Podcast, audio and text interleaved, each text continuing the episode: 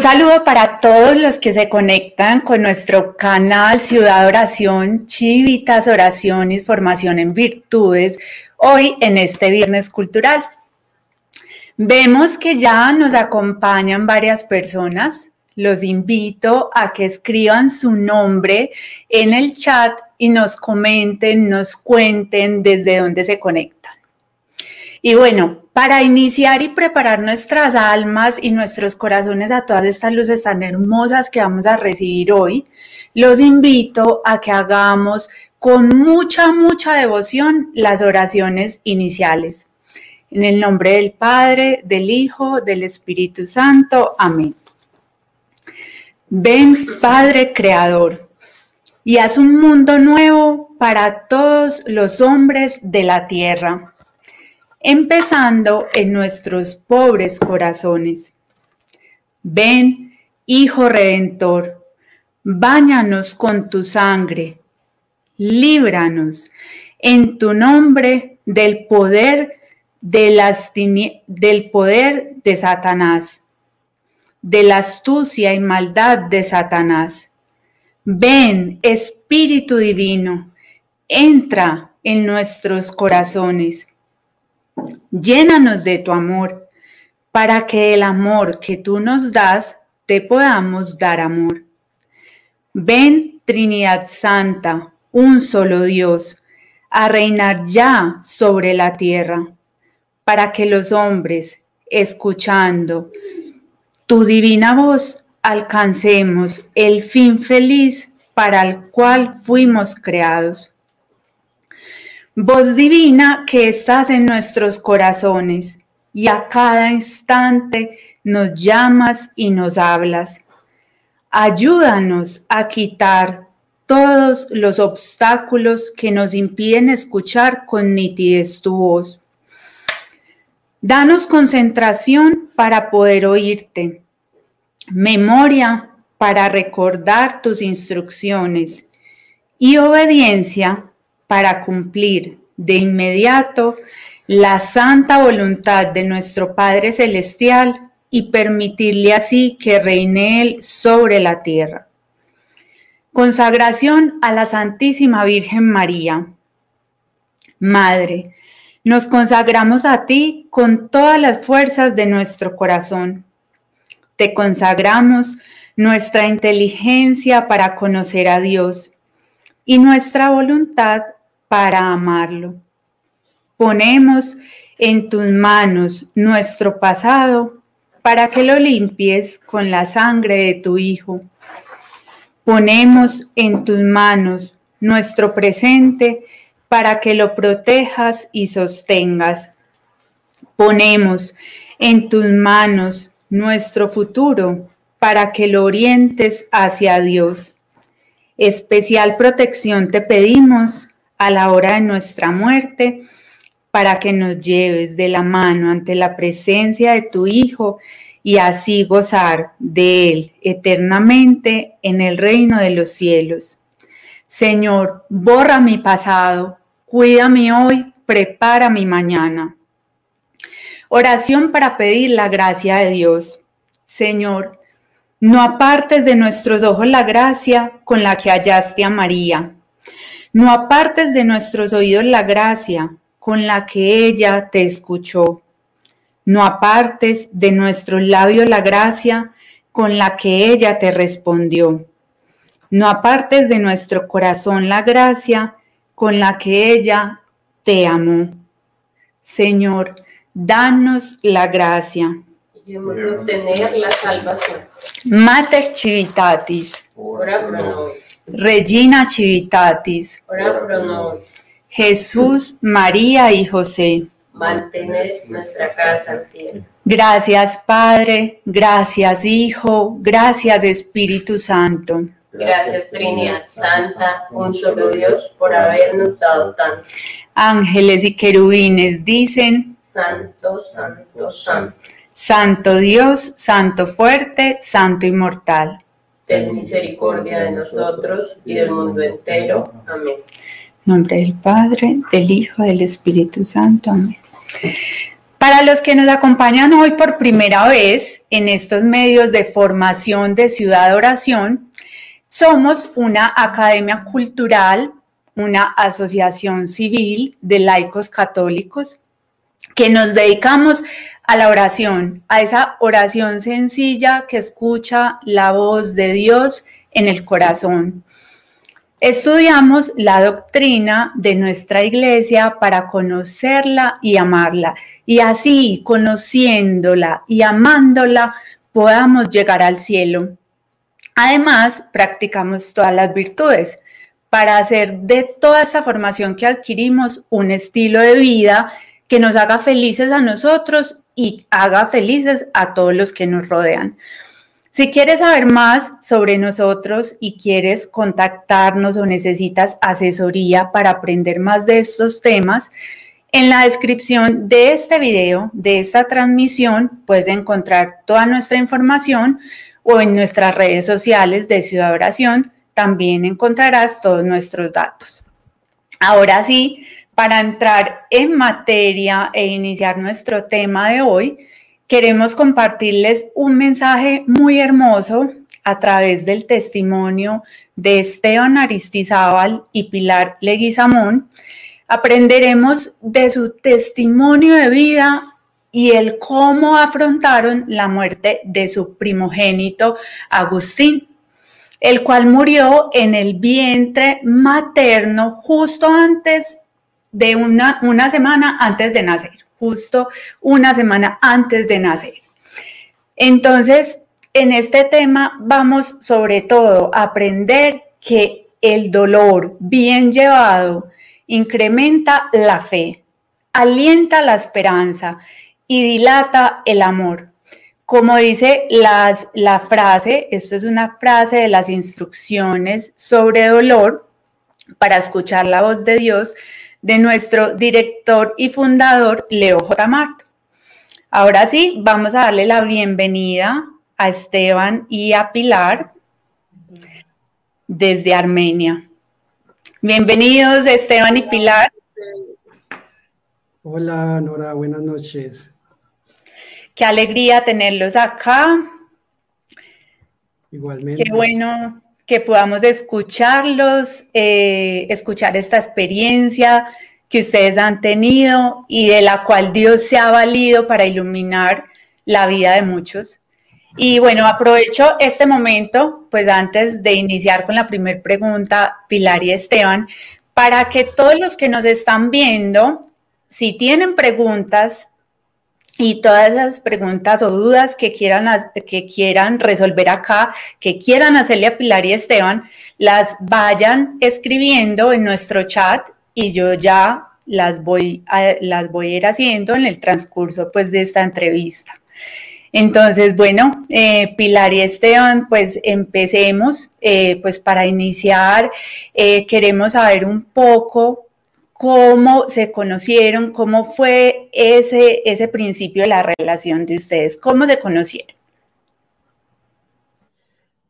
Bueno, Norita, pues primero te vamos a hacer como una introducción presentándonos un poquito para los que por primera vez nos ven.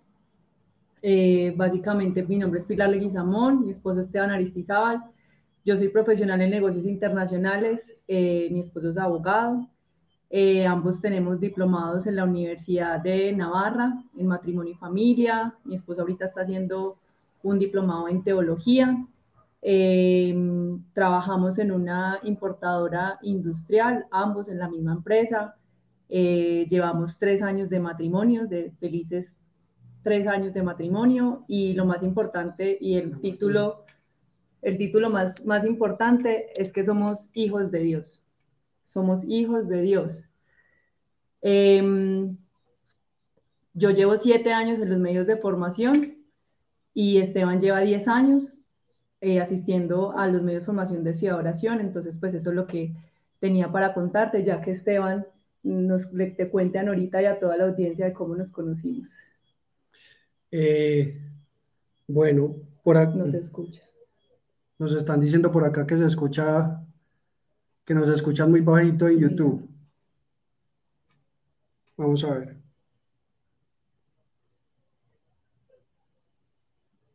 Un segundo, por favor.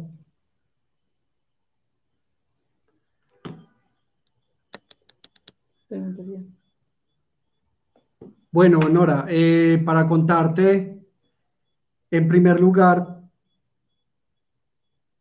escucho perfectamente. Ya, por acá ya nos están diciendo que se escucha bien. Eh, bueno, frente a la pregunta de, cómo nos conocimos, Pilar y yo nos conocemos desde los 13 años eh, en el colegio. Ella estaba un año por encima mío, pero pues nos conocimos porque coincidimos o coincidíamos en ese momento en un grupo de la pastoral del colegio. Es un grupo donde se hacían diferentes actividades formativas y también actividad, eh, también campamentos y actividades por este estilo. Eh, pues fue, digamos, una diosidencia porque desde el momento en el que nos conocimos ya teníamos como en común esa búsqueda de Dios, eh, pues nos hicimos muy buenos amigos.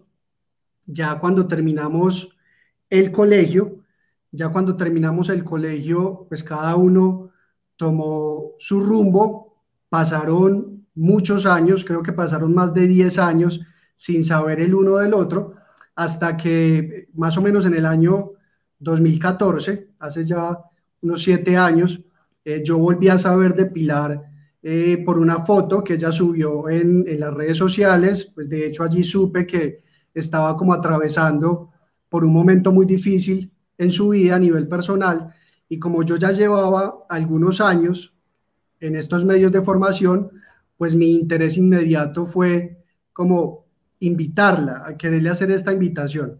En ese momento no se logró concretar, ella se fue de, de viaje varios meses y luego cuando regresó, fue muy bonito porque nos reencontramos justamente en una Eucaristía.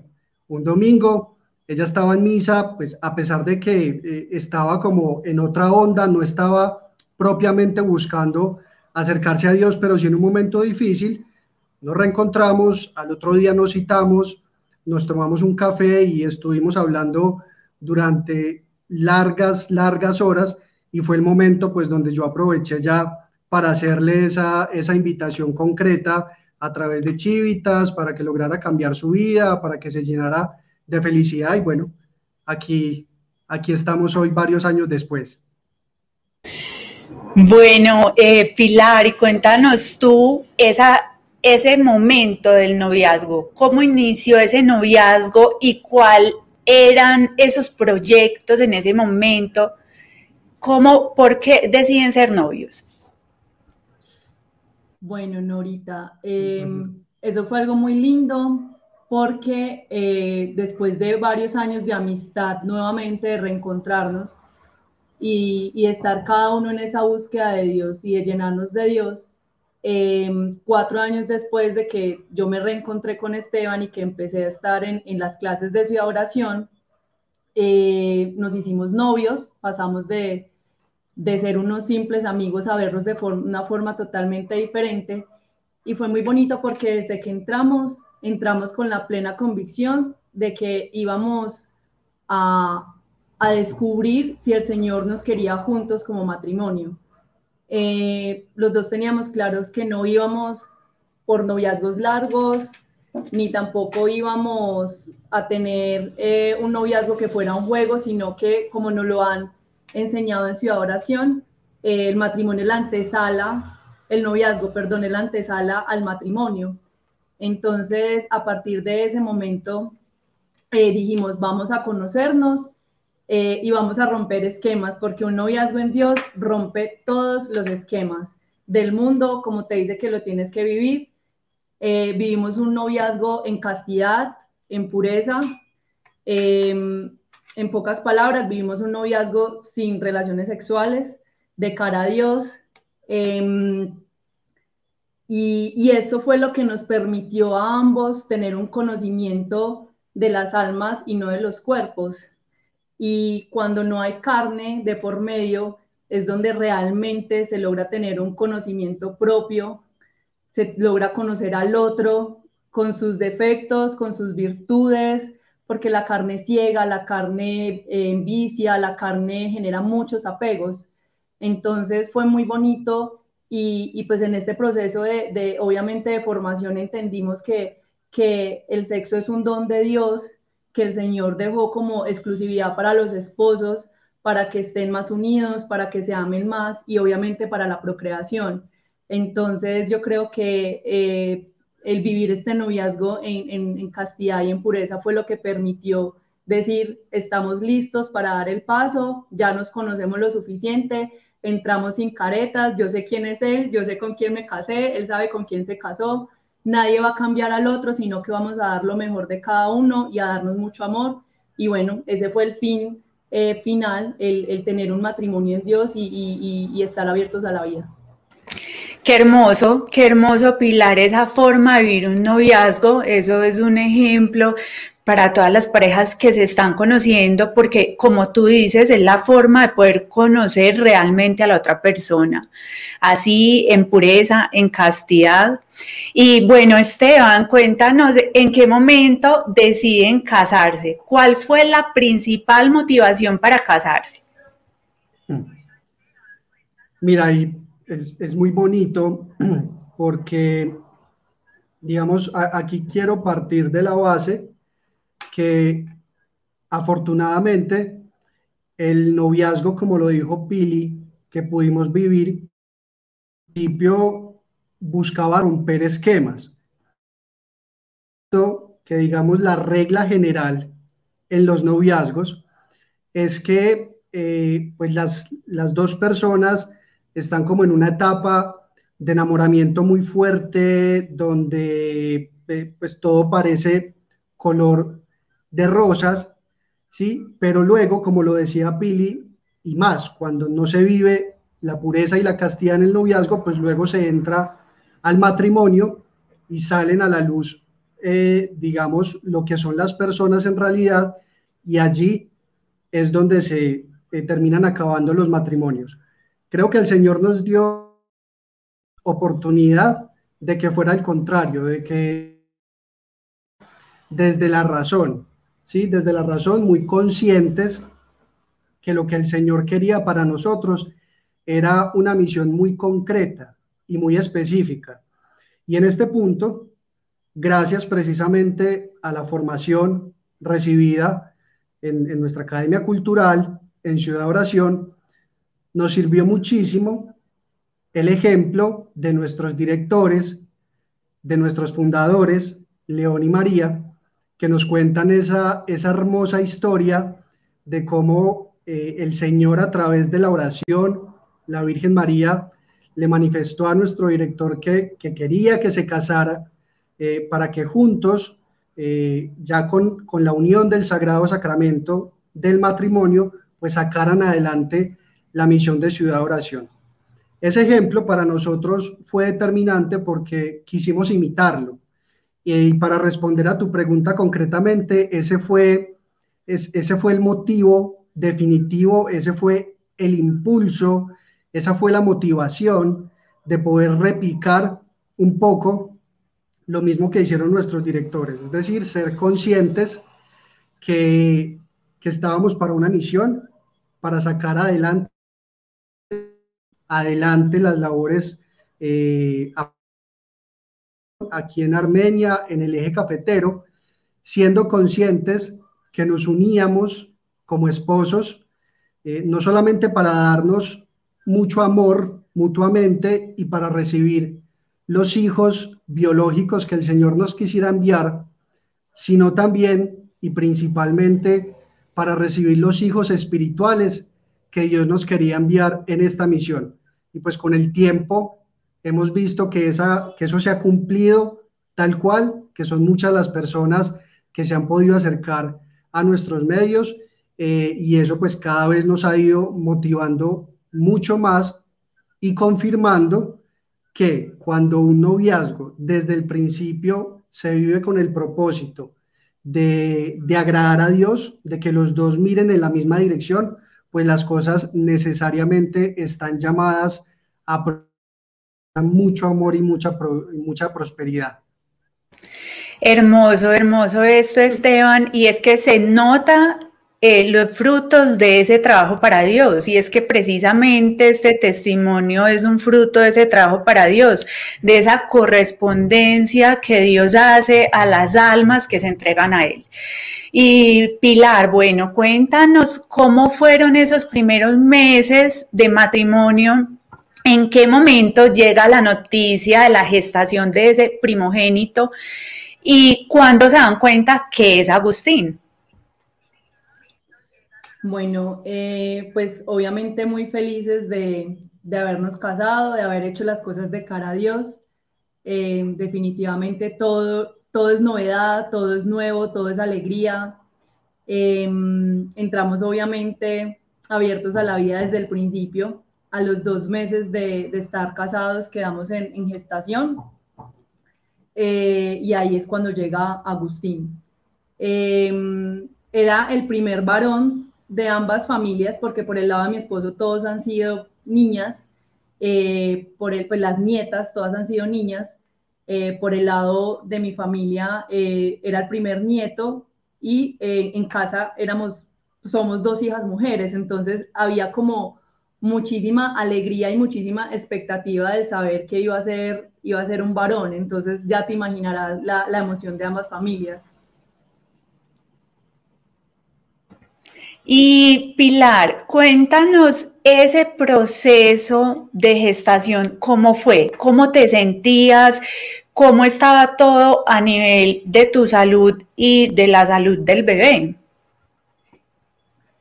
Eh, fue perfecto, fue un embarazo perfecto de, principio hasta el final, lo diría. Fue un embarazo totalmente sano, una gestación normal con todo lo que acarrea estar en, embarazo. Eh, mensualmente tenía mis controles, mis ecografías y bueno, muy bien de salud. Y Agustín, pues eh, hasta las últimas semanas eh, parecía que todo estaba perfecto y que, y que no faltaba sino que llegara el día de su nacimiento. Esteban, ¿y cómo inicia esa prueba? ese momento de la prueba, cómo inicia, cómo fue el momento en que se complican las cosas en la gestación, si las cosas venían tan bien con el bebé. Eh, te pregunto a ti porque se nota que tú desde el principio has sido un padre súper presente y que siempre estabas con Pili y estás con Pili en todos estos momentos. Bueno, efectivamente fue muy particular porque ya Pili lo dijo, eh, todo, todo estaba supremamente bien, pues no hubo como nada raro durante todo el proceso, simplemente eh, pues la, noche anterior yo llegué a la casa normal antes de ir a la universidad, eh, Pili me que pues sí había notado que durante casi no había sentido movimientos del bebé y eso pues eh, para los que han tenido hijos saben que, es un signo inmediato de, alarma, por así decirlo. Entonces yo le dije, pues nos vamos ya inmediatamente a que nos revisen. Eh, ella en un principio dudó porque precisamente al otro día teníamos el control rutinario de la semana 38. Pero yo le insistí, le, dijo, le dije, vámonos ya. Y acá hago un paréntesis porque qué bonito, qué bonito el Señor cómo nos permitió como eh, dar ese paso, porque si no lo hubiéramos dado, pues quizás el sentimiento de, remordimiento hubiera sido grande. Pues pusimos los medios humanos, fuimos a hacernos revisar, todo estaba perfecto, eh, ya volví a dejar a Pili en la casa, yo me fui para la universidad, Pili salió a caminar un rato y ya pues el bebé se movió hartísimo y eso nos dio mucha más seguridad de que todo, de que todo estaba bien. Al otro día simplemente fuimos al control, como ya te lo dije, al control normal, rutinario de la semana 38 eh, y pues en el momento en el que el médico nos revisó o hizo la, la ecografía, pues nos enteramos ya en ese momento con, la sola cara del médico, nos dimos cuenta que, ya no había latidos, que Agustín ya estaba sin vida. Entonces, eh, pues fue literalmente en, unas cuantas horas que,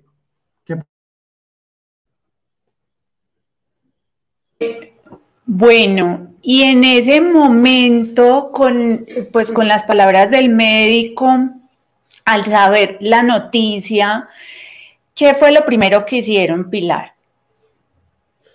Bueno, pues cuando yo escuché pues la palabra no hay latido y, vi al ginecólogo pues con la cara que hizo, yo en ese momento me sentí muy aturdida, no entendía nada. Eh, el ginecólogo estaba bastante consternado, incluso pues con lágrimas en los ojos. Y yo de repente sentí unos brazos que se me tiraron encima y empezaron a repetirme todo el tiempo. Repite, Sagrado Corazón de Jesús, en vos confío. Sagrado Corazón de Jesús, en vos confío. Lo decía una y otra vez y era Esteban. Eh, en ese momento yo sentí como si fuera el mismo Dios el que me estuviera abrazando y el que me estuviera hablando a través de Esteban, recordándome en quién debía comenzar a depositar mi confianza. Em, en ese momento ya nos abrazamos con, con el ginecólogo y, y, simplemente repetíamos esa frase todo el tiempo. Eh, yo le pedí a Esteban que me llevara a una iglesia inmediatamente. Es, es demasiado hermoso porque en lo primero que yo pensé fue necesito de Dios. O sea, yo en este sino del Señor. Entonces le dije eh, necesito buscar un sacerdote y buscar confesión. Fue lo primero que, se me vino a mí la cabeza. Él me llevó, eh, me comulgué y los dos comulgamos eso eh, antes de irnos al hospital. O sea, yo dije aquí, lo único que necesito es a Dios. Y en ese momento recordé mucho un santo que, que, que estudiamos mucho aquí en Chivitas, en Ciudad Oración, que es el Santo Job. Y em, para los que no conozcan la historia, los invito a que busquen un día de esto la historia del Santo Job, que es demasiado hermosa y nos incrementa mucho la confianza en Dios. Yo me arrodillé en el Santísimo y le dije, el Señor me lo dio, el Señor me lo quitó, bendito sea Señor. Y lo repetí varias veces. Eh, y le dije a Esteban, estoy lista, llévame al hospital. Eh, toda mi familia espiritual hacia oración para que todos nos pusiéramos en cadena en oración porque sabíamos que era lo que necesitábamos. Eh, fue espectacular porque literal yo sentía que esas oraciones eran las que me cargaban y las que me, llegaban, me, llevaban.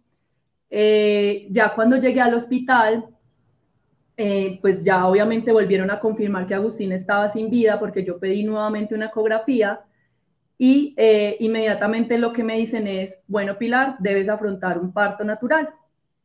Entonces, mm, yo en ese momento no entendía mucho y yo le decía, me decía, tienes que tener pues como muy presente que va a ser un parto un poco más largo y un poco más doloroso porque el bebé no, pues no va a estar haciendo el trabajo que tiene que estar haciendo cuando hay un, hay un parto natural. Mm, en ese momento obviamente lo que me, hicieron ver es que yo pues estaba muy joven, mi útero estaba muy joven y que lo mejor era hacerlo por el parto natural. Yo lo único que sentí fue que Dios me dijo, hija, no vas a poder cargarlo, no vas a poder arrullarlo, no vas a poder cambiarle el pañal, no vas a poder hacer mil cosas, pero vas a poder entregar todo ese dolor y esa forma de darle amor. O sea, yo sentía que viviendo ese parto lo podía hacer todo por él que era la única forma de mostrarle, aquí estoy, este es mi amor y aunque no pude estar contigo de forma presencial, estos dolores los voy a ofrecer, se los voy a ofrecer a Dios y, también los ofrezco por ti. Entonces, para mí, realmente ese parto fue un regalo de Dios gigante. Em, las oraciones, recibía mensajes todo el tiempo, esa es la importancia de tener un grupo en un camino de santidad y acercamiento a Dios, porque ellos son los que te sostienen. Si tú no eres capaz, ese ejército de oración te, te empuja y, tú lo logras. Em, entré con Rosario en mano, vivimos el parto durante 20 horas, no fue posible finalmente, siendo una cesárea. El Señor quería que viviera dos partos y los viví. Eh, cuando ya pues me hacen la cesárea el procedimiento, inmediatamente me preguntan si quiero conocer a mi hijo. Y obviamente la respuesta fue sí. No es una respuesta muy habitual en, las mujeres que pierden a sus hijos, pero vuelvo y te digo, era el Señor el que me empujaba todo el tiempo y yo decía, no, yo, yo lo quiero conocer. Yo he estado esperando nueve meses por saber cómo era, lo quiero ver. Eh, y fue un motivo muy bonito que el Señor nos regaló a Esteban y a mí, porque nos lo dejaron estar con él cinco minutos, lo abrazamos, lo cargamos, le dijimos que lo amábamos, eh, hicimos ese bautizo de deseo porque pues desde que estaba en el vientre siempre quisimos y soñábamos con bautizarlo lo más pronto posible y nos despedimos. Em, entonces creo que el Señor nos permitió vivir todo esto con Él y fue algo demasiado bonito y demasiado valioso. Definitivamente demasiado valioso, demasiado hermoso. Lo que hace la diferencia es esa oración eh, tanto de ustedes como de ese equipo que está ahí detrás sosteniéndolos eh, con la oración, no dejando que se caigan, hermoso. Eh, definitivamente es muy lindo y creo que es la parte más importante. Em, Esteban, háblanos de esta parte del proceso cuando conoces a tu hijo, cuando estás pues como al otro lado esperando que tu esposa de a luz a un hijo que no tiene vida, eh, ¿cómo asumes tú esta situación? ¿Cómo logras, eh, Pilar está allá en oración y tú estás en el otro lado, en la sala de espera? ¿Cómo vives este momento? Bueno, Nora, la, la respuesta inmediata es que la fortaleza es prestada y la presta Dios. Eso eso hay que tenerlo absolutamente claro. ¿sí? No, no hay otra respuesta posible. La fortaleza es prestada por Dios, porque para el hombre, para el ser humano, eh, esto y cualquier otra situación difícil es imposible, pero para Dios no. Entonces, teniendo eso claro, teniendo eso claro en primer lugar, eh, aquí surgieron para nosotros unas luces eh, demasiado profundas, en primer lugar, para nuestras vidas, porque como lo estaba narrando eh, mi esposa, digamos que más, más difícil, por así decirlo, que ese momento en el que, eh, en el que nos dicen que nuestro hijo está sin vida, era el hecho de saber que igual se iba a vivir un parto, pero de antemano sabíamos que lo íbamos a recibir sin vida. Eh, toda muerte, toda muerte es difícil, obviamente, y más si es de un ser querido. Pienso que en el caso de un hijo lo que pasa es que se mueven unas fibras eh, muy sensibles, pues porque tienes unas expectativas muy grandes, pero me pasó algo que es un momento que tengo guardado en mi mente, en mi corazón. Cuando Pili ya entró, pues que ya no nos, ya no íbamos a estar más, y yo me senté en un corredor del hospital, eh, Nora, la, la paz, la paz que yo sentía en mi corazón, no tengo cómo describirla, ¿sí? Eh, y también quiero dejar en claro que no, no era una situación que es lo que se suele decir como no, pues es fruto del shock en el que se está, no, era totalmente consciente de lo que estaba pasando y sentía paz, me sentía que estaba levitando.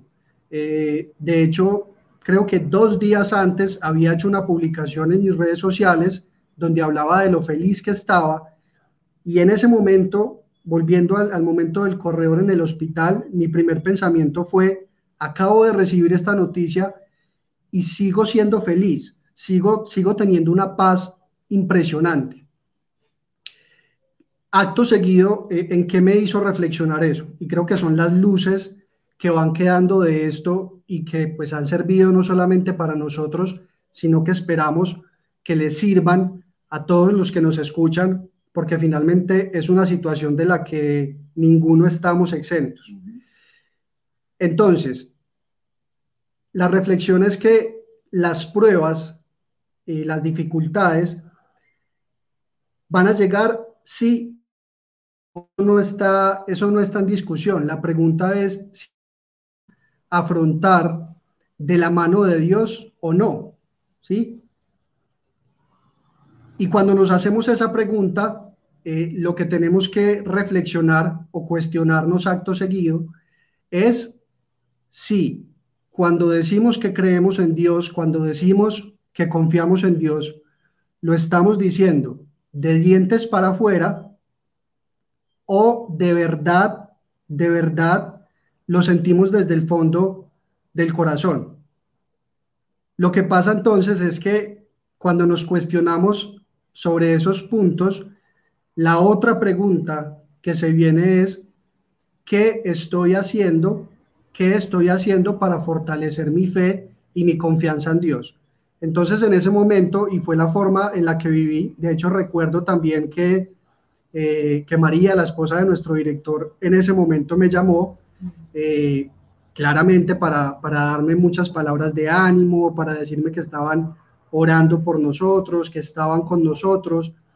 Eh, y yo me acuerdo que llorando, pero llorando de alegría, le decía, María, eh, es, este, este dolor y esta prueba la abrazo, o sea, no es solo que la acepto con resignación, sino que eh, con deseo la abrazo, la hago parte de mí, la amo, porque en ese momento, en ese momento entendí que los años que llevaba ya acumulados en este camino eh, con Dios en Ciudad Oración, que para ese momento ya eran 10 años, eh, pues en este recorrido en Ciudad Oración, ese momento me permitió entender lo valioso que es la formación en Dios eh, en nuestras vidas, ¿sí? Porque es, es un cúmulo de años, de varios años, luchando por hacer oración, la confesión, eh, tantas y tantas Eucaristías, el rosario, la ayuda de la orientación espiritual y personalizada que recibimos en Ciudad Oración. Entonces, todo eso, todo eso, si tú lo juntas eh, en, varios años, se vuelve como, como un cúmulo de, de entrenamiento que fortalece ese músculo llamado fe. ¿sí? Entonces pasa lo que pasa con un deportista, que no puede pretender llegar a una competencia y ganarla si no se ha entrenado. Es lo mismo, eso también me permitió entender por qué las personas eh, ante una crisis económica, sentimental, de cualquier tipo, terminan, por ejemplo, suicidándose. Yo me hacía esa pregunta, ¿por qué dos personas eh, toman diferentes caminos? Entonces es básicamente por eso, yo creo que fue la enseñanza eh, más grande y finalmente saber que a Dios no lo podemos tener como a un Dios bombero, ¿sí? que venga a apagarnos los incendios, sino que pueda ser un estilo de vida que esté ahí presente eh, independientemente del momento en el que estemos. Me encanta esto, Esteban, que dices, pues las pruebas van a llegar, en algún momento van a llegar, y cómo decidimos nosotros afrontarlas, con Dios o sin Dios. Y es hermoso, definitivamente es hermoso, así sea con pruebas o sin pruebas, es necesario estar con Dios, es necesario.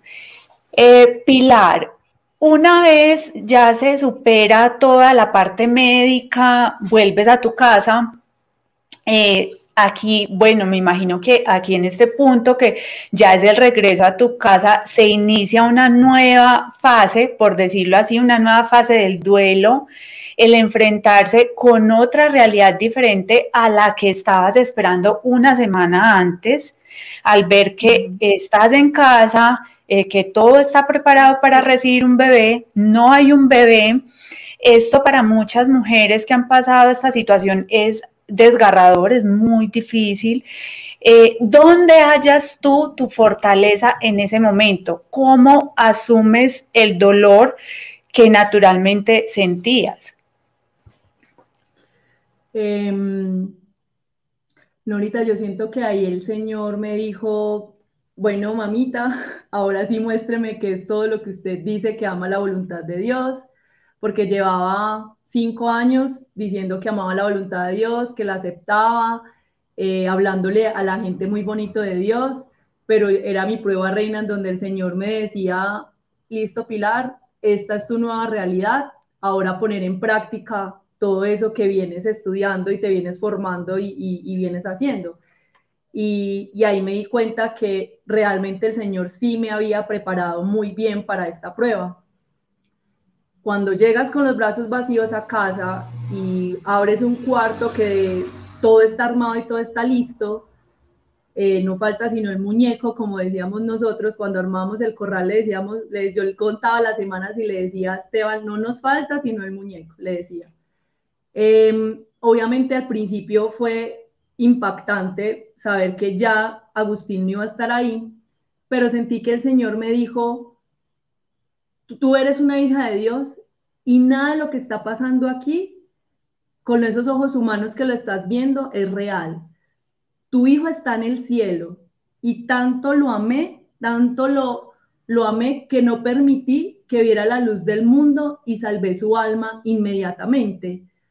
O sea, ¿qué más puede desear una mamá para su hijo que no sea el cielo? Es, o sea, es, es lo más, uno, uno quiere que sus hijos sean felices eternamente, y ese es el sentimiento que todos como papás tenemos. Y bueno, si yo creo en el cielo y si yo creo en un Dios, pues mi hijo está feliz eternamente, ya está la tarea, ya está lista. Eso fue como que en ese momento me aferré a esa luz, y yo dije, Dios mío, me aferro a ella y me la decía nuestro director. Tienes un ángel en el cielo que va a cuidar por ti y va a cuidar de los muchos hijos que te va a mandar el Señor. Porque recuerdo perfectamente cuando me escribió diciéndome, Él será tu primogénito, pero Él será el encargado de, de, mandar muchos hijos más. Em, en ese momento me aferro a esa luz. Adicional a eso, tuve un acompañamiento eh, de asesoría espiritual en donde todo el tiempo estaba recibiendo aliento, recibiendo luces para, para sobrellevar esta situación. Y, y, eso fue lo que básicamente hice, llenarme de oración, llenarme de todas esas luces que me estaba dando Dios en ese momento y, y en la asesoría lo que encontraba. Entonces, de eso fue lo que me llené.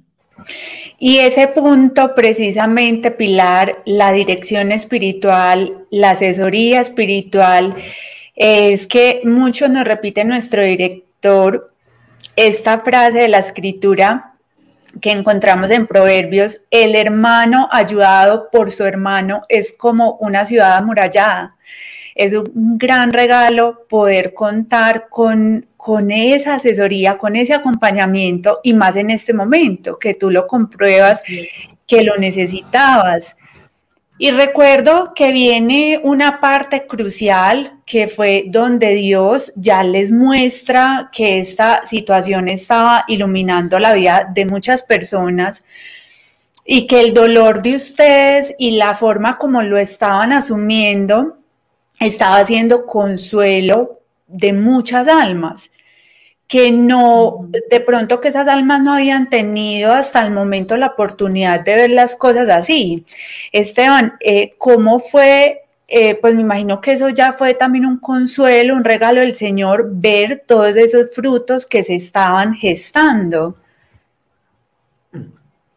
Yo creo que eso es de las partes más, más hermosas, Nora, porque, a ver, nosotros desde que, desde que escogimos el nombre, para Agustín, lo hicimos no solamente por lo hermoso que es, sino por el significado espiritual que tiene.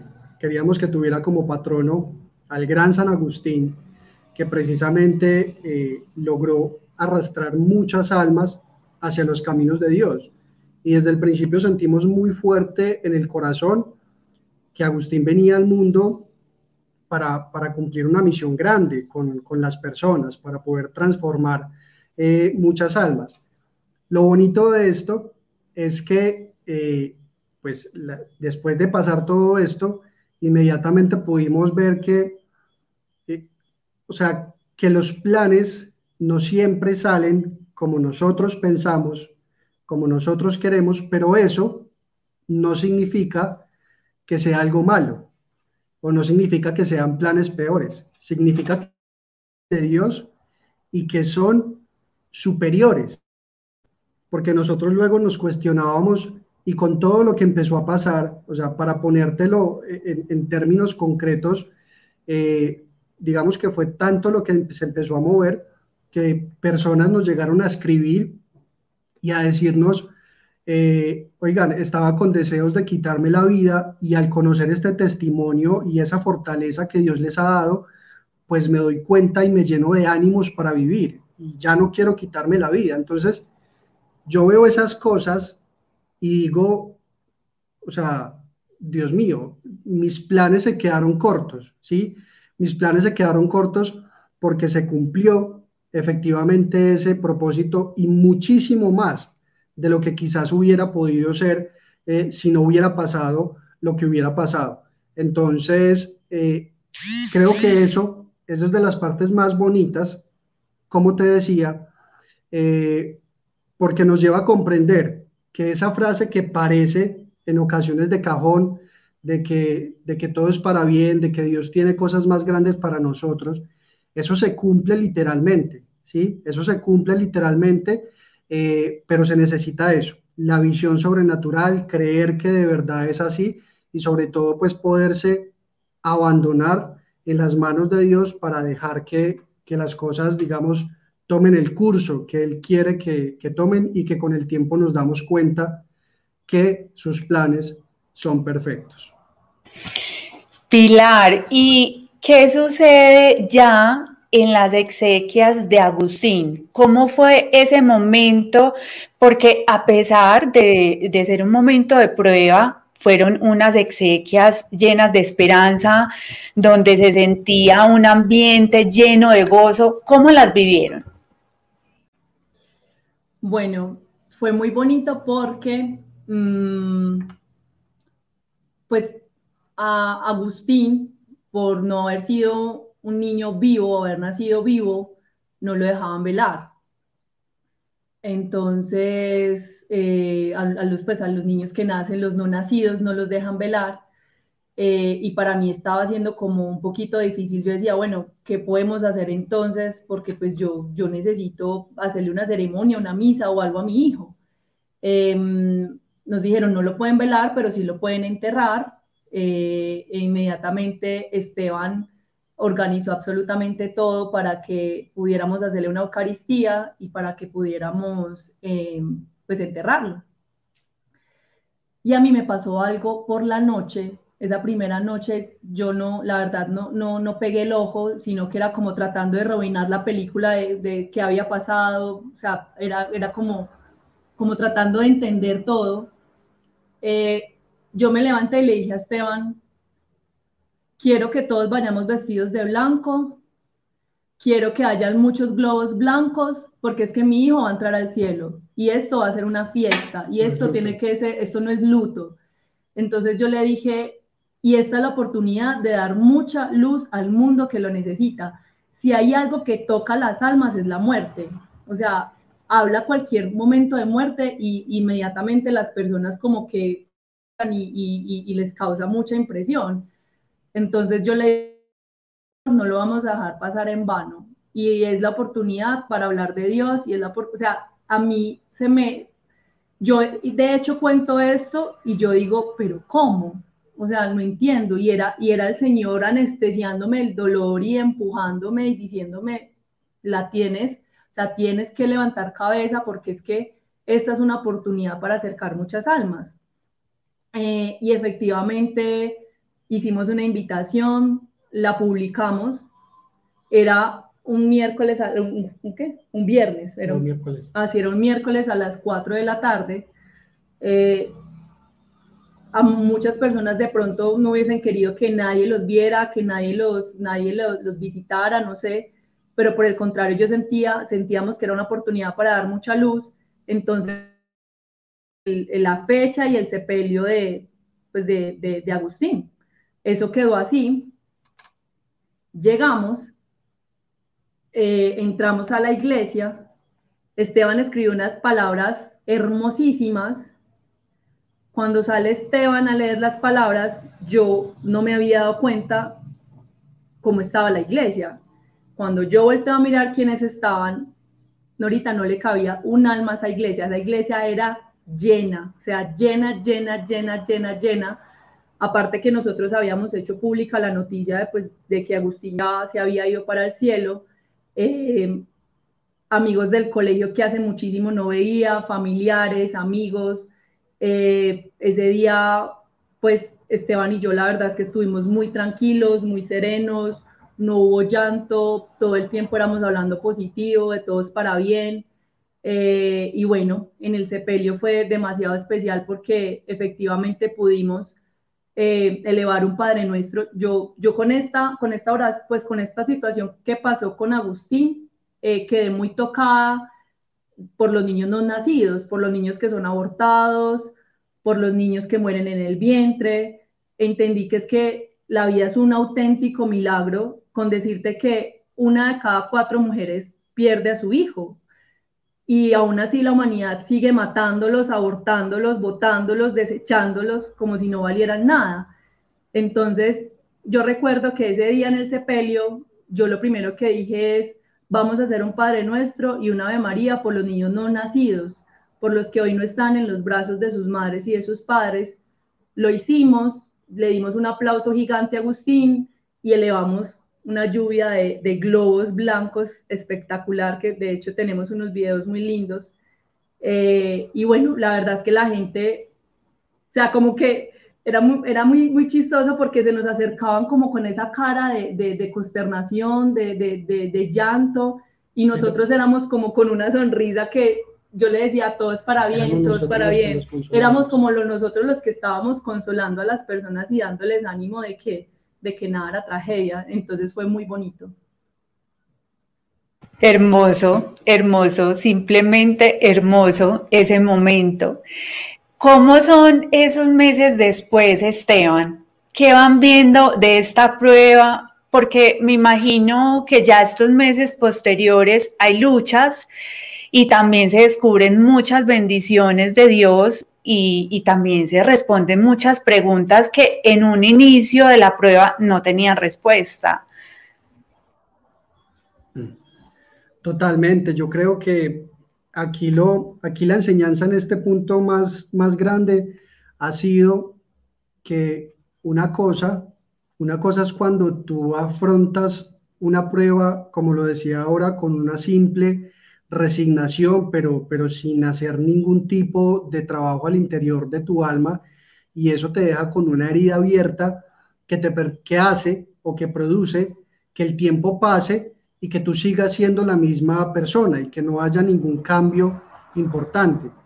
Pero cuando tú un duelo, eh, una situación difícil, una muerte como es en este caso, la vives de la mano de Dios, eh, te das cuenta que Dios sana, ¿sí? Que, o sea, que Dios sana el corazón, que Dios te da su fortaleza, que Dios te hace entender que cuando la felicidad la tienes puesta en Él, entonces esa felicidad nunca va a pasar, porque Dios no cambia, Dios no se muda, Dios es eterno, ¿sí? Eh, es lo único, es en lo único, lo único en lo que puedes poner tu confianza y tener la absoluta seguridad de que la felicidad va a estar, va a ser duradera, ¿sí? Porque Él siempre, Él siempre va a estar ahí.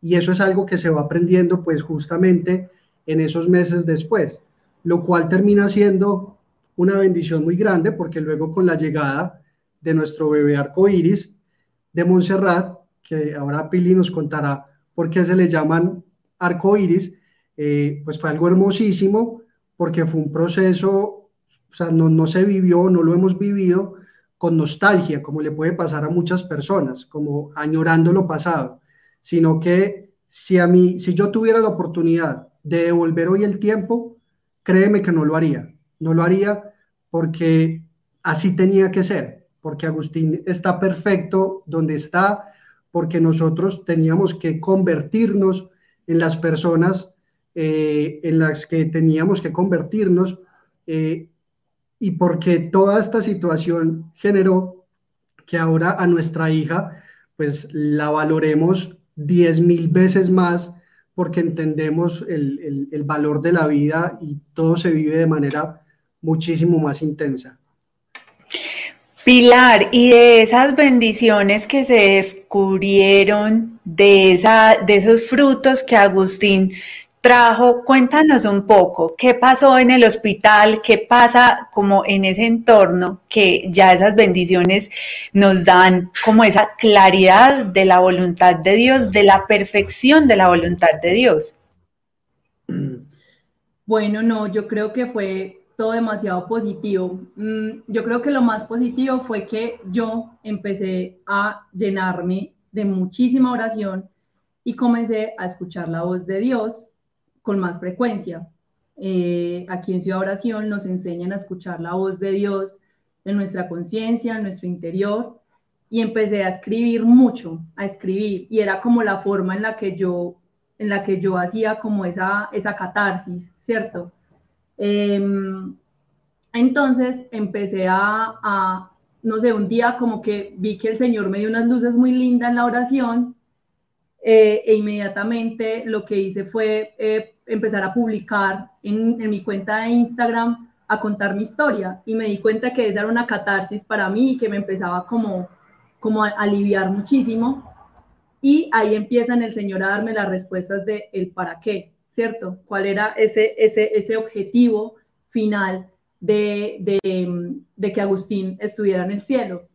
Eh, comienzan a escribirme muchísimas mamás que pasaron exactamente por la misma, eh, por la misma situación que, que pasaron y me dicen, y me dicen, em, me dicen, oye, gracias por, por escribir como escribes, porque antes quería haberme muerto con mi hijo y ahora quiero eh, tener otro hijo, quiero llenarme de esperanza, porque lo que pasa generalmente es que las mujeres, después de que les pasa eso, se cierran a la vida y se llenan de muchos miedos. Eh, pero por el contrario, al, ir yo como posteando o publicando esas luces que me inspiraba el Señor, empecé a ver que también a muchos les servía y a muchos les los curaba.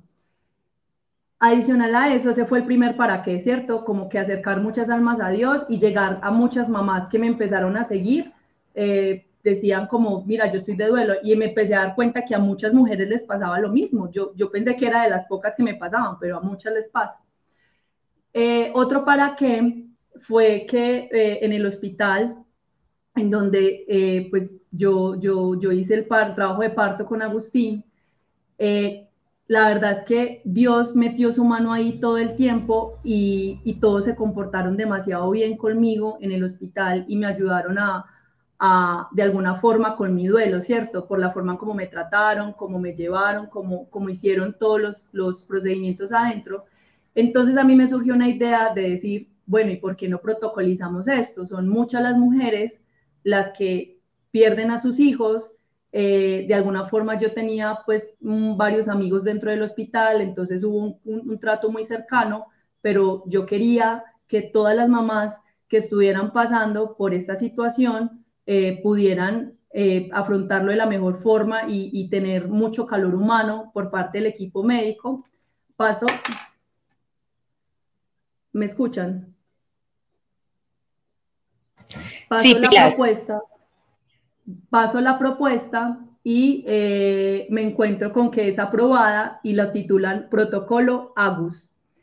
Entonces, en honor a Agustín, es demasiado lindo porque cada vez que llega eh, un óbito, ese es el, el, el, nombre que le dan a los bebés que ya están a término y que, están, que mueren dentro del vientre, se activa el protocolo AGUS, entonces ya todos saben qué deben hacer, cómo tratar a la paciente, cómo ayudarla para que lleve su duelo, los psicólogos, los médicos, entonces es algo demasiado lindo.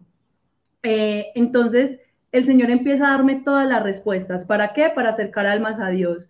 ¿Para qué? Para que tu hijo estuviera en el cielo. ¿Para qué? Para que tu esposo y tú se amen más. ¿Para qué? Para que hoy el hospital pueda tener un protocolo más humano. Eh, miles de para qué. Y, y, esas respuestas sanan el alma, Nora, de una forma impresionante, porque uno dice, esto no pasó en vano y el Señor tenía un propósito más grande. Sí, tal vez dirán, pero hubieras podido tener a tu hijo acá, ya de dos añitos, caminando. No, el bien, o sea, el bien era mucho más grande que eso y se pueden ayudar muchas más almas. Entonces yo creo que eso, eso fueron las respuestas que hasta hoy, incluso este live, el Señor estaba viendo este live hace dos años, eh, a mí ni por las curvas se me pasaba que íbamos a estar aquí contándolo y que varias personas se fueran a conectar, pero es que el Señor sabía y, y, los frutos hasta ahora, hasta ahora se están dando y se seguirán dando y nos seguirá dando más respuestas. Impresionante eso, Pilar. Y bueno, ahora viene el momento del arco iris. ¿En qué momento llega ese arco iris y cómo podemos llamarlo hoy? Bueno, para los que. sí, aquí nos, Jorge nos está preguntando qué son los hijos arcoíris. Em, bueno, resulta que, pues, como se ha hecho una comunidad muy grande de las mamás que pierden a sus hijos, ¿sí? Eh, se ha creado como un léxico entre nosotras y eh, se conocen los bebés estrellas como los bebés que no lograron nacer o los bebés que murieron durante el proceso de parto o murieron después, ¿sí? Y los bebés arcoíris se llaman a los bebés que vienen después de una pérdida. Eh, ¿Por qué arcoíris? Porque después de la tormenta llega la calma, después de la tormenta sale el arco iris a iluminar las vidas. Eh, y ese arco iris en esta casa tiene un nombre y se llama Montserrat Aristizábal. Eh, Montserrat es un nombre de... Y no la puedes mostrar, Pilar, está por ahí. O... No está. Todos la quieren ver. No, no, está dormida. Monte, está dormidita. Em, pero básicamente, después igual se las, se las les voy a compartir varias fotos para que la conozcan. Eh, cuando llega Montserrat, cuando llega este arco iris, eh, después de que a mí me hacen varios exámenes, porque pues obviamente el paso a seguir era, bueno, saber qué pasaba o por qué había sido la causa de, la muerte de Agustín, eh, me, informan que, lo que tuvo Agustín fue un corte de oxígeno eh, pues repentino eh, que fue causado a causa de unos coágulos que le taponaron el, cordón umbilical. Entonces el niño tuvo un corte de oxígeno e inmediatamente fue fulminante. con decirte que eso más o menos de 10.000 casos pasan una, era la voluntad de Dios, o sea, Agustín no era para este mundo. Eh, me hacen exámenes y me dicen, Pilar, tú eres una mujer totalmente sana, no hay nada de qué temer. Eh, ocho meses después, Esteban y yo dijimos, bueno, yo, yo ya siento que me siento físicamente y mentalmente preparada para, para, para volver a dar vida, si es la voluntad de Dios, porque pues vuelvo y te digo, quedar en gestación es un milagro y la gente no lo entiende, pero es que eso es un milagro, de verdad. Eh, y, el Señor fue tan grande que inmediatamente le dijimos sí a la vida, inmediatamente nos la concedió. Eh, y fue demasiado hermoso, fue demasiado hermoso porque eh, llega, llega nuevamente pues, em, mm, se me fue, llega en ese momento Montserrat y nueve meses después pues la tenemos ya en nuestros brazos. Hermoso, hermoso regalo. gracias, Pilar. Eh, qué lindo. Qué lindo ver. Tenemos, se descargaron los audífonos. No te preocupes. Ya, Gracias, Pilar, eh, por, este, por este momento, por contarnos y, bueno, qué alegría que llegó el arco iris, que hoy tiene nombre propio, que es Montserrat. Eh, Esteban tiene por ahí una foto para que al menos, pues ya que está dormida, la conozcamos. Por lo menos vamos a ver. Ay, hermosa, hermosa. ¿Cuánto tiene Montserrat en, este momento? Sí, lo están viendo. Ay. ¿Cuántos meses tiene Montserrat en este momento? Montserrat ya en, en este momento tiene ya va para 11 meses, el, marzo, el próximo mes, si Dios quiere, cumple un año. Ese es nuestro pequeño arco iris. Hermosa. Gracias, Pilar. Esteban, eh, ¿cuál ha sido tu mayor enseñanza con todo esto ¿Y qué tienes para decirles a las personas que en tu caso pierden un hijo o a las personas que están atravesando por la pérdida de un ser querido?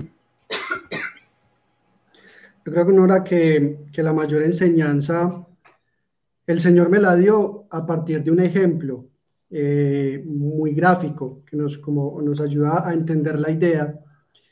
Mm, yo me acuerdo que antes de que sucediera todo, como nosotros teníamos un anhelo muy grande de que el parto fuera natural, pues fue muchísimo lo que nos prepararon y nos enseñaban acerca de la respiración, de los momentos de la contracción, cuando viene el dolor, eh, y lo vivimos y, entendimos esa importancia de, de, gestionar ese momento. El Señor me permitió ver, digamos, haciendo una analogía, que, que el dolor y las pruebas es como ese momento del parto donde tú sabes que, viene la contracción y tú no lo puedes evitar, porque ella igual va a venir. Pero si tú no haces el, deber y si, si, no haces el ejercicio de gestionar ese momento de la manera correcta, pues igual te vas a tener, pues hablo en el caso de la mujer, igual le toca aguantarse el dolor y es un dolor que pasa en vano, ¿sí? Diferente a cuando lo gestiona de la manera correcta y ese dolor pasa, pero ayuda al propósito que tiene. Entonces lo mismo pasa, vuelvo y repito, el Señor con ese ejemplo me mostró de una manera muy bonita que eso es lo que tenemos que hacer con el dolor y creo que ese es mi mensaje para todas las personas que nos están escuchando, sea porque han atravesado una situación similar a esta, o la pérdida de un ser querido, o una quiebra económica, o un fracaso sentimental, lo que sea, lo que sea, la mayor enseñanza es que el dolor no nos enseñan a, presupuestarlo en nuestras vidas, ¿sí? Y creemos que eso nunca nos va a pasar. Eh, y nos llega de improviso y nos derrumba. Entonces, insisto en eso. Si el dolor igual va a pasar, si esa contracción, como a la mujer en el parto, igual va a pasar, entonces seamos eh, inteligentes, poner la confianza en Dios para que ese dolor no pase en vano, para que por lo menos duela, pero deje algo bonito. Y me encanta utilizar mucho este término y es poder resignificar el dolor. O sea, no es que, no es que lo evitamos, ¿sí? Porque igual va a estar ahí, pero sí resignificarlo. Con Dios, darle un sentido diferente, darle un sentido de felicidad. ¿sí? Para poder sacar lo mejor de las situaciones que humanamente puedan parecer eh, lo peor. Entonces, eh, ha sido la enseñanza más hermosa y yo creo que si lo tenemos presente para cualquier tipo de prueba que estemos pasando en nuestras vidas, pues vamos a lograr ser mejores personas y a poder abrazar el dolor con amor y no renegar, digamos, de las situaciones difíciles por las que podemos pasar. Bueno, Esteban, Pilar, gracias, gracias por compartirnos estos recuerdos que si bien dolieron en su momento, con la ayuda de Dios, de todo este equipo, de toda esta familia de Ciudad de Oración, su camino espiritual, ustedes pudieron atravesar ese dolor y además escalarlo para elevar su espíritu y ver a través de las espinas las rosas que el Señor les tenía preparadas. Gracias, nuevamente mil gracias y bueno, esperamos tenerlos por acá en una próxima oportunidad. Muchas gracias, por la invitación.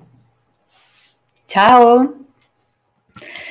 Bueno, em, este fue nuestro viernes cultural, este hermoso testimonio Muchas luces nos quedan.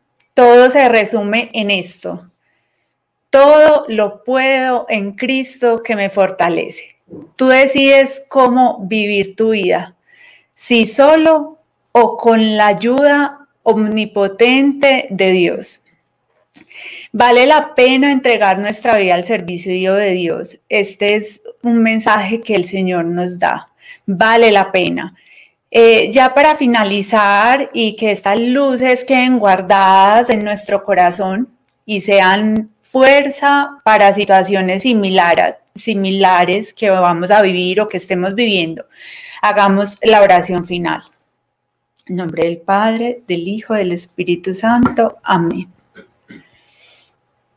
Señor Jesús, te damos gracias porque nos dejaste en la sábana santa las señales de tu pasión y las huellas de tu santo rostro como un signo más de tu presencia bienhechora entre nosotros. Acompáñanos siempre con la luz de tu mirada protectora y enséñanos a escuchar tu voz divina. Ayúdanos a descubrir la santa voluntad de nuestro Padre Celestial en todos los sucesos de nuestras vidas. Uniéndonos contigo, pedimos al Padre, venga a reinar ya sobre nosotros, empezando en nuestros pobres corazones. Por los infinitos méritos de tu pasión y muerte, pedimos al Padre nos conceda este favor. Gracias Señor, gracias infinitas por esta noche, por este testimonio, por todas estas hermosas luces. Te pedimos Señor que las ponderes, permitas que las ponderemos en nuestros corazones. Te pedimos Señor eh, por todos los que nos están viendo hoy. Eh, a través de nuestra página de YouTube, de nuestra página de Facebook, de todos los que se han unido en oración con nosotros. Te pedimos por eh, nuestro director, su salud, sus intenciones y la Junta de Gobierno. Así sea. Mater Civitatis, Regina Civitatis, Jesús, María y José, mantener nuestra casa. Gracias Padre, gracias Hijo, gracias Espíritu Santo. Gracias Trinidad Santa, un solo Dios, por habernos dado tanto. Ángeles y querubines dicen, Santo, Santo, Santo. Santo Dios, Santo fuerte, Santo inmortal. Ten misericordia de nosotros y del mundo entero. Amén. Bueno, eh, ya para finalizar, eh, agradecemos a todos los que con su aportación generosa contribuyen al sostenimiento de la labor apostólica de Ciudad Oración. Si quieres ser parte de esta labor, si quieres conocer más, eh, si quieres hacer tu aportación, puedes comunicarte con nosotros em, a través de, las redes sociales o aquí en, como les expliqué en un inicio, en la información de, este, de esta transmisión, aquí en YouTube también encuentras nuestros contactos. Em, si quieres también eh, recibir asesoría espiritual, puedes escribirnos a estos contactos que te acabo de decir en las redes sociales para que nosotros nos comuniquemos contigo y te asignemos un, un asesor. También recuerda seguirnos en nuestras redes sociales, suscribirte a nuestro canal y activar la campanita para que todos los días pueda recibir las notificaciones de nuestras transmisiones y ver nuestro contenido. Eh, recordemos que todos los días tenemos clase por nuestro canal de YouTube a las 8 pm y los domingos a las 4 y 30. Gracias a todos. Eh, el Señor esté con ustedes.